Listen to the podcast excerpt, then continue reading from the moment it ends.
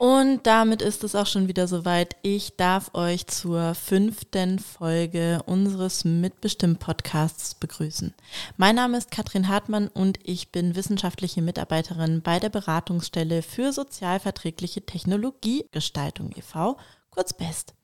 Wer die anderen Folgen schon gehört hat, weiß jetzt natürlich schon, dass die BEST seit Januar 2021 für die Mitbestimmungsseite im Projekt Regionales Zukunftszentrum für künstliche Intelligenz und digitale Transformation in Saarland und Rheinland-Pfalz vertreten ist.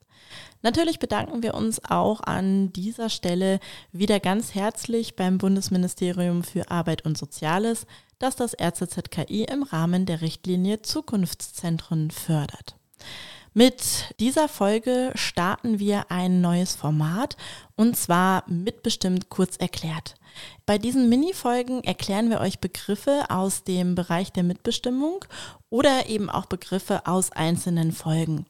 Da wir jetzt viele ZuhörerInnen haben, die nicht aus dem Bereich der Mitbestimmung kommen, wollen wir heute damit anfangen, mal zu erklären, was eine betriebliche Interessenvertretung eigentlich ist.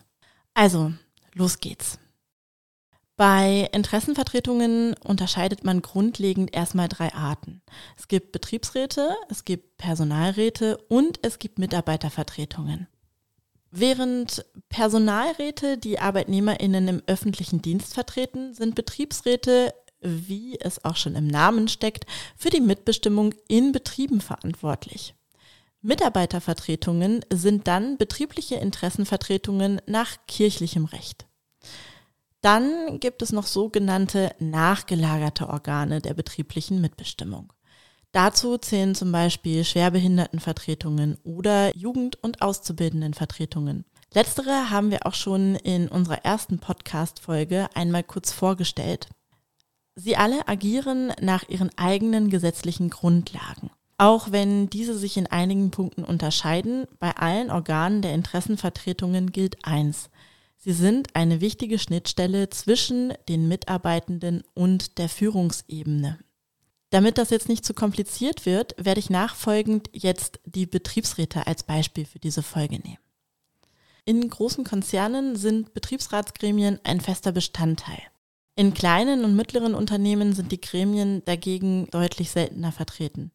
Das Institut für Arbeitsmarkt und Berufsforschung der Bundesagentur für Arbeit hat im Jahr 2019 eine Studie veröffentlicht, in der gezeigt wurde, dass der Anteil von Beschäftigten, die in einem Betrieb mit Betriebsrat arbeiten, in den alten Bundesländern bei 41 Prozent lag und in den neuen Bundesländern bei 36 Prozent.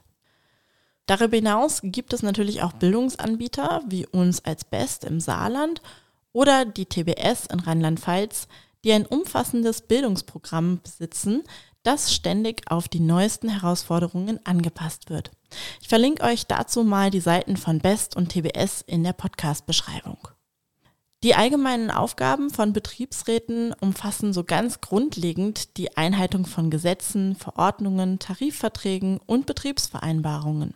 Außerdem gilt es auch, darauf zu achten, dass Familie und Beruf vereinbar bleiben, dass die Gleichstellung der Geschlechter im Betrieb gewährleistet sind und dass weitere Arbeitsschutzmaßnahmen gewährleistet werden. In der letzten Folge habe ich ja insbesondere zum Thema der psychischen Belastungen mit unserer Kollegin Simone Börs von der TBS Rheinland-Pfalz gesprochen. Das wäre zum Beispiel so ein klassisches Thema im Bereich der Arbeitsschutzmaßnahmen, mit denen sich ein Betriebsrat auskennen sollte. Der Betriebsrat ist bei personellen Entscheidungen, also zum Beispiel wenn es um die Versetzung, Abmahnung oder Kündigung von Mitarbeitenden im Unternehmen geht, auch eingebunden und kann hier sein Mitbestimmungsrecht geltend machen. Auch wenn es darum geht, dass die Arbeitsgestaltung beispielsweise durch die Einführung von digitalen Systemen und KI-Systemen verändert wird, muss der Betriebsrat seine Zustimmung geben. Ja, und ich würde sagen, damit habt ihr jetzt schon mal eine ganz gute Einführung darüber bekommen, was eine betriebliche Interessenvertretung ist. Und damit verabschiede ich mich dann auch schon wieder und freue mich, wenn ihr in der nächsten Folge wieder reinhört.